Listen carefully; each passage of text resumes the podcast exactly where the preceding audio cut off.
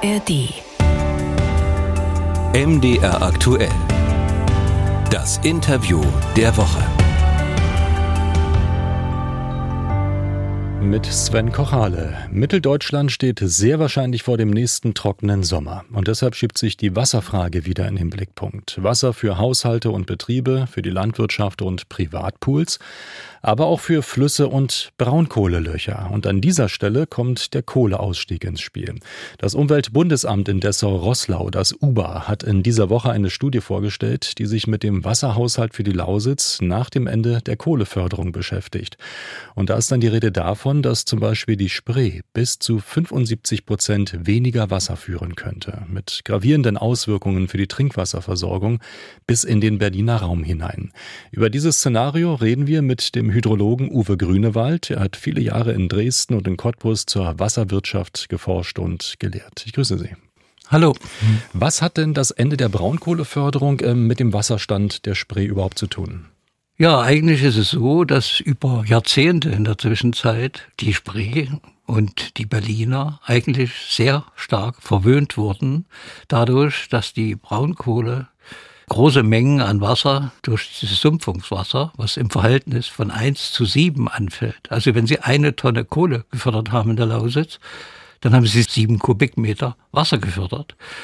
Daran das ist das, dieses Sumpfungswasser. Was das ist das sogenannte oder? Sumpfungswasser, was man dann pumpen muss, damit man trockenen Fußes die Braunkohle abbauen kann.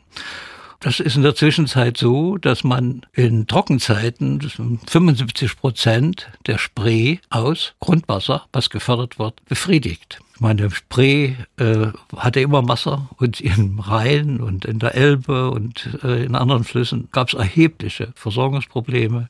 Die Schifffahrt wurde zum Beispiel am Rhein eingestellt, ja, und selbst an der Elbe auch. Und ja, und das Problem war eigentlich, in der Spree hat eigentlich niemand was gemerkt. Ja, es wurde immer gut versorgt und das bedeutet natürlich auch für Berlin einen ständigen, guten Zufluss mhm. an und reichen Zufluss an Wasser. Also ich verstehe Sie richtig, es wäre für den Wasserhaushalt der Lausitz besser, wenn die Braunkohle weiter gefördert würde. Das ist vielleicht etwas übertrieben, allein das unter diesem Gesichtspunkt zu sehen. Aber jetzt gibt es eben die Notwendigkeit, drüber nachzudenken, was man jetzt macht, damit eben dieses Biosphärenreservat Spreewald oder diese Tourismushochburg Spreewald oder eben die Bundeshauptstadt Berlin keine Wasserprobleme bekommt. Gibt's da, gibt's da Pläne? Also die Braunkohle jetzt doch wieder zu verlängern, ist ja nicht der politische Plan. Nee, im Gegenteil. Es wird ja darüber diskutiert, das noch vorzuziehen auf 2030. So ähnlich wie man das jetzt ja im Rheinland ja beschlossen hat. Aber jetzt geht es also darum, wie man eben jetzt, äh, sage ich mal, durch einen Ausbau oder Ertüchtigung von zusätzlichen Speicher oder Rückhalteräumen im Spreegebiet. Die UPA-Studie hat da ganz konkrete Vorschläge gemacht. Sie haben eine Zahl genannt von 180 Millionen Kubikmeter Speicherraum.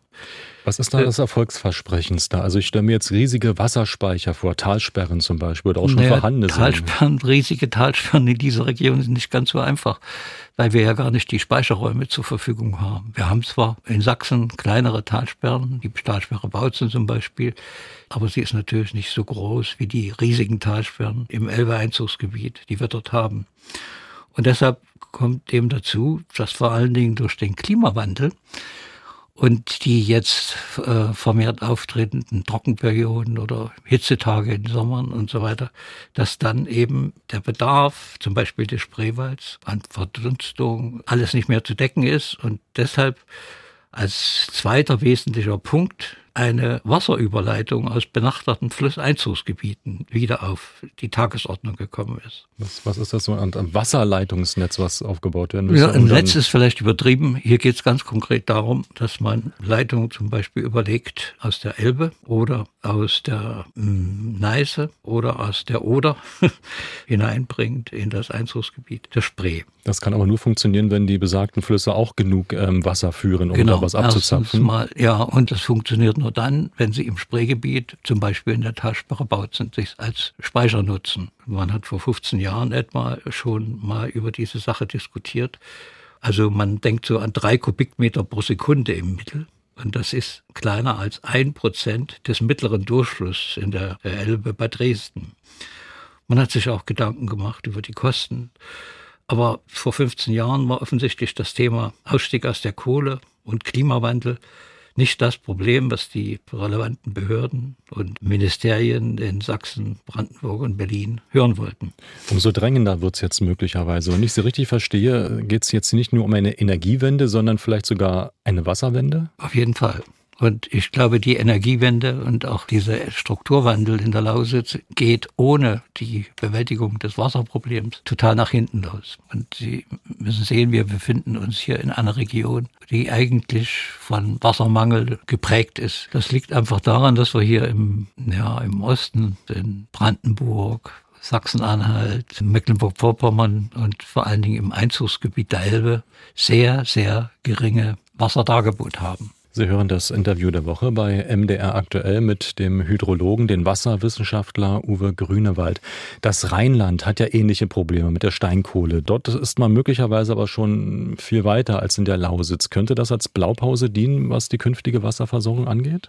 Na, im Rheinland gibt es zwei Probleme, nämlich einmal das, was Sie gerade nannten, die Steinkohle. Und da gibt es ja gute Lösungen, um dieses Problem des aufsteigenden Grundwassers, äh, das da ganze Städte unter Wasser setzen würde, zu bewältigen. Man hat dort eine Stiftung gegründet und diese Stiftung finanziert diese Ewigkeitskosten, die dort anfallen. Und was Kommunen, macht man da jetzt mit dem Grundwasser? Ja, und das wird dann eben ständig gepumpt. Ja, die anfallenden Kosten und das wird gesichert und da sind die Kommunen natürlich sehr froh. Bestimmte Städte würden praktisch weg sein. Aber das andere Problem, was praktisch parallel zu uns läuft, das ist das Problem der Stilllegung der Braunkohle im Rheinland. Das ist ja genau wie bei uns. Das sind ja Milliarden Kubikmeter, die dort äh, fehlen in diesen Tagebauen, die gefüllt werden müssten. Dort gab es also oder gibt es Wasserverbände oder Wasserbewirtschaftungsverbände, die diese ganze Kohleproblematik auseinanderschlagen mussten, weil ja alle ihre Abwasserleitungen sonst zerstört wurden. Und Dort ist es aber ein besonderer Wasserverband, nämlich der Erftverband, der für die Braunkohle zuständig ist. Und was war das Ergebnis? Man hat dort den Rhein und die Ruhr, also die Ruhr ohne H, ins äh, Erwägung gezogen und hat ganz konsequent das vorgeplant. Man hat sich dort ganz konkret überlegt, wo legt ich jetzt die Trasse hin, um eben erhebliche Wassermengen, also nicht nur drei Kubikmeter pro Sekunde, wie wir das hier an der Elbe überlegen, sondern das sind dann über zehn Kubikmeter und mehr hineinzuleiten in die Tagebauseen und damit eben Stück für Stück dieses Wasserproblem, diese Herausforderung zu bewältigen. Hm. Wie geht's dem Rhein und der Ruhr damit? Tut das den weh? Ja, oder, das äh? gibt natürlich jetzt nach diesen äh, aufeinanderfolgenden Trockenjahren dann auch Diskussionen. Liefert der Rhein überhaupt diese Ressourcen? Und nach meinen Informationen sind die Trassen in der Zwischenzeit rechtlich gesichert, sie sind finanziert und sie haben also jetzt sich auch entschieden, diesen Braunkohleausstieg vorzuziehen von 2038 auf das Jahr 2030. Das sind also sieben Jahre. Stellen Sie vor, in sieben Jahren muss man also jetzt die Trassen bauen, die notwendigen äh, Infrastrukturmaßnahmen der Einbindung durchführen. Ja. Aber wir hier in der Region Lausitz, Brandenburg, Sachsen, Berlin, wir haben natürlich das Problem, wir wissen überhaupt noch nicht, ob wir sowas wollen. Wir haben noch gar nicht konsequent genug über die einzuleitenden Maßnahmen nachgedacht. Aber Sie tun das schon, schon seit Jahren. Also wie könnte das dann aussehen, ohne dass wir auch Gefahr laufen, dass wir dann auch die Flüsse, die ausreichend Wasser führen, so sehr zu belasten, dass auch dieses System dann zusammenbrechen würde? Ähm, wir hatten die Trassenführung drei Varianten betrachtet. Als Vorzugsvariante hat sich herausgestellt, weit oben, also im deutschen Einzugsgebiet in der Nähe von Prossen. Dort ist also auch ein Gelände, was bereits dem Bund oder konkret der Bundeswehr gehört, dass also auch solche Eigentumsprobleme und sowas dann schon mal gemindert sind. Und dass man dann das bergmännisch vortreibt, eine unterirdischen Stollen und das hinführt in die Vorzugsvariante zur Talsperre Bautzen. Das ist also alles schon mal untersucht worden und soviel ich weiß, sind die Studien damals mhm. auch den entsprechenden Ministerien zur Verfügung gestellt worden, aber ich habe es Ihnen ja schon angedeutet. Damals war Klimawandel und Kohleausstieg noch nicht in und es ist also eigentlich wieder eingeschlafen. Ja, vielleicht ist es an der Zeit, diese Pläne wieder rauszuholen. Bei diesen ganzen Überlegungen, hm. wenn wir jetzt in der Lausitz an der richtigen Stelle die richtigen Leitungen legen für das Wasser, wenn wir die Speicher bauen und ertüchtigen, dann laufen wir nicht Gefahr, dass die Lausitz austrocknet. Ja, es ist ja nicht so, dass wir nun ständig Wassermangel und Dürresituationen haben. Als Hydrologe hat man schon das Gefühl, dass dieser Wasserkreislauf nicht so ist, dass das eben von heute auf morgen zu Ende ist. Das ist ja ein weltweiter Kreislauf. Und gerade jetzt, was hier mit der Oberstudie jetzt hier von Impulsen gekommen sind, müssten eigentlich in den Ministerien jetzt die, na, ich sag's mal, die Ohren glühen und man müsste sich jetzt dran setzen und sagen, wie schaffen wir das, dass man die Wasserprobleme in den Griff kriegt? Ja. Da gibt's jetzt ganz schön Diskussions- und Handlungsbedarf. Sagt der Hydrologe, sagt Professor Uwe Grünewald. Vielen Dank für das Gespräch. Bitteschön.